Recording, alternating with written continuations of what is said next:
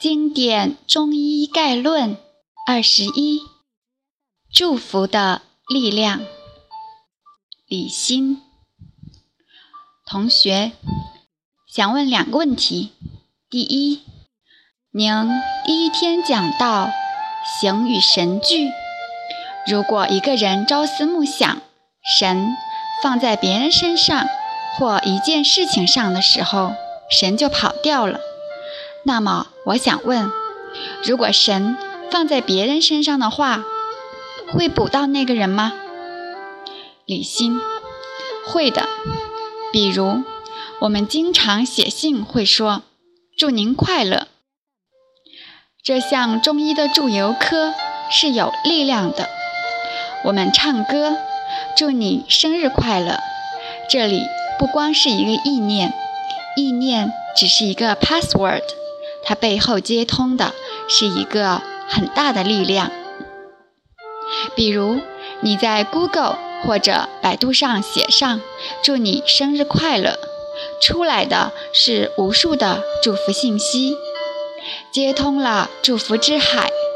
其实我们的每一个思想、每一个念头和每一句话，都会接通其背后的力量。如果你给人的祝福是真正发自内心的、很单纯的，那个力量是非常大的。所以，当我们和某个人、某件事、某个环境相处，即使有不好的地方，不要轻易全盘否定。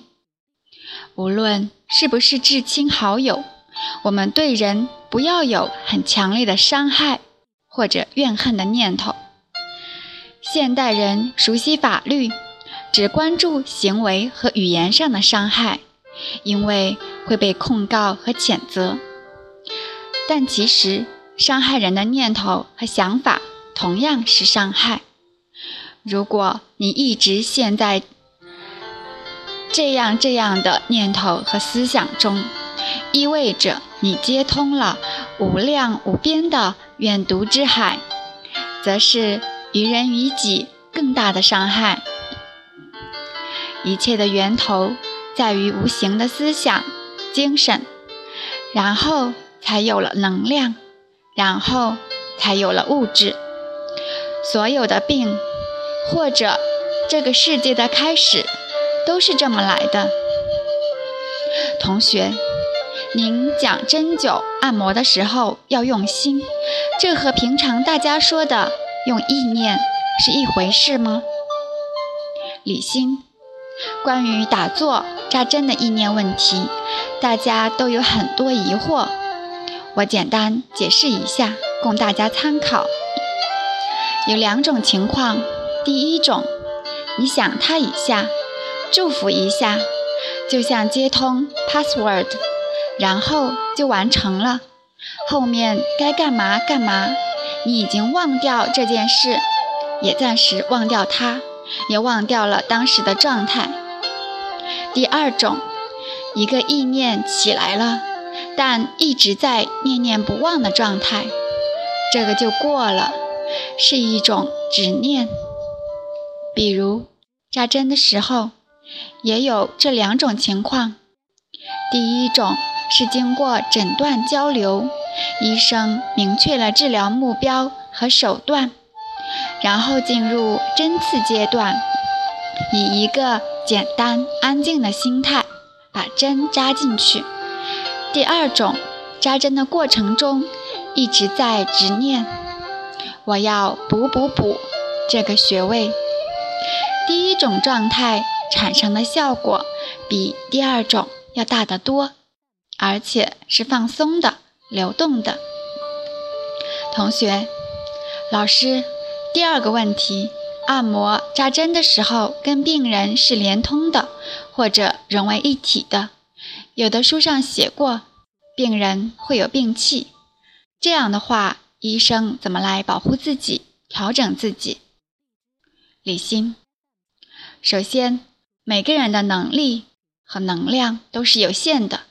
对自己真诚些，不要强迫自己去做不想做的事情。比如，这个人我不想拥抱，那干嘛一定要拥抱呢？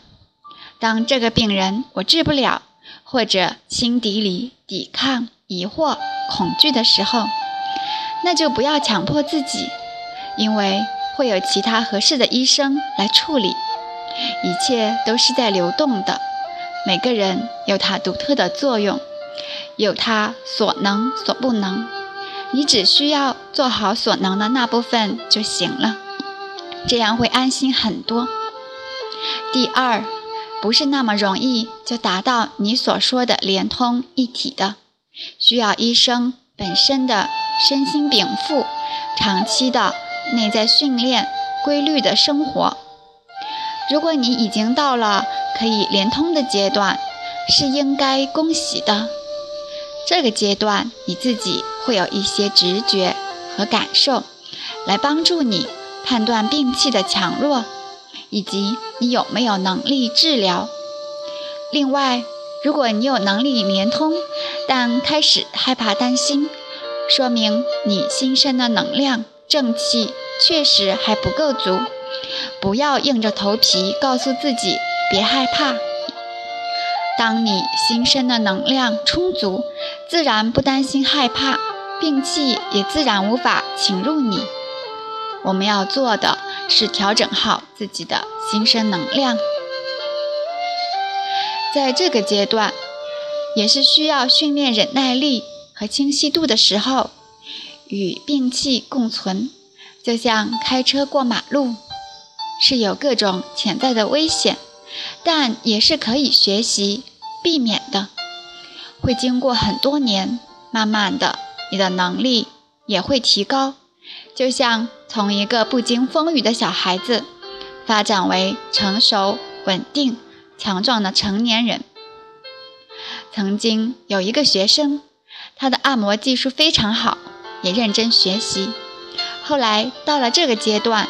可以感受到一些简单表层的邪气和病情病势，但他定力不够，疑神疑鬼，停留在这个阶段一年多，后来结婚了，加上一些家庭原因，转行去做销售了。又过了五年再见面，他很怀念做医生的感觉，但是回不来了，因为精神的清晰度和定力。都已经消耗了，所以先不要想那么多。能不能到感知邪气这一步，还需要坚持不懈的训练和学习，相对稳定的生活，不急于填满空白。同学，神的状态，成人可以自我察觉，那孩子呢？很多孩子不能够自我表述，而且很多家庭是隔代喂养，老年人对孩子的神可能更加不会关注。现代儿童的问题蛮多的，比如很小就得癌症、高血压、糖尿病或者其他的慢性病，这类孩子应该怎么帮助呢？李欣，我的老师。宋作明先生是儿科专家，我的病人中孩子也很多。成人之间的交流是在语言、行为水平交流的。我给你个桃子，你还我一个猕猴桃，或者我说了这个，你回应那个。比如领导会说：“这事你怎么看？工作完成没有？”大多是表层交流。跟孩子交流的模式不是这样的，比如你看了一个电影，心里有点难受，你和某人聊聊体会，这是比较深层的交流，也说明你们是比较亲近的。再深入一点的，是更细微的情感交流，内心呼应，比如两人在喝茶，刚开始在喝，在说话，过一会儿。好像没什么要说的了，但是心里面不会急着找个什么话题说，找个事情做，不会惊慌。现在很多人会惊慌这个突然出现的空白，比如饭桌上本来热火朝天，突然没声音了，很多人会惊慌，然后赶紧说个笑话，再把场子热起来。这个要注意。其实，当空白出现的时候，才是那些表面的习惯性社会约定模式正在散掉的状态。人内心深层次的东西开始显现的时候，在那个时候才有可能形成真正的交流和谈话。可惜，成年人一起的时候，多半是在习惯性社会约定模式谈论由媒体推送给我们的固定内容。当有机会一个人独处，或者一千人的表面风尘褪去的时候，很多人又会习惯性的拿起手机，打开电视，把这个珍贵的、安静的空白填满。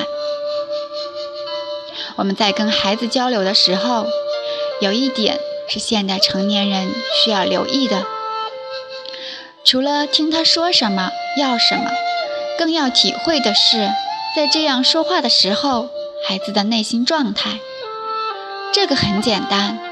比如说，你在坐公交车的时候，旁边的人，你能感觉到这个人是高兴的还是难过的，对吧？当你去跟人谈判的时候，你能够知道，跟这个人谈话不能太咄咄逼人，要不会僵局；或者跟那个人一定不能说话太重，会伤到他，对吧？我们每个人都有这个能力，所以对孩子也是这样，要用心体会。但是我们很难用一个相对简单的状态去看问题、去交流。我们节奏太快，要应付的事情太多，往往总是处在就是应急的焦虑状态。一看到孩子某个情况，就会有很多担心。会顺着大众思路想，一二三四五，未来的那些可怕的事情，往往忘了当下和孩子共处、连通一体的那种感觉。跟父母长辈的交流也会有这个问题，因为无论是对父母或者孩子，我们都担心他们不够健康，不够好。所以，看到父母的时候，看他怎么又这样了，总想要管制或者改变，会想很多。如果家人的交流只有这些预防性、治疗性等目的很强的言行，会失去当下的真实交流。我们会忽略父母长辈真实的需求。什么是当下的真实交流？可能。只是陪他在一起，两个人不一定要找个话题说，就随便聊聊，陪在边上看看书报，坐一坐，大家都挺舒服的。老人需要的是这个东西，孩子需要的也是这个东西。对待孩子也好，老人也好，需要的是处在不那么用力。不那么有目的，不是总想要去做什么的状态，也没有那么多担心和时刻准备着救火的那种状态。如果你处在一个相对心平气和的生活状态，可能你的事业也容易保持在这个状态。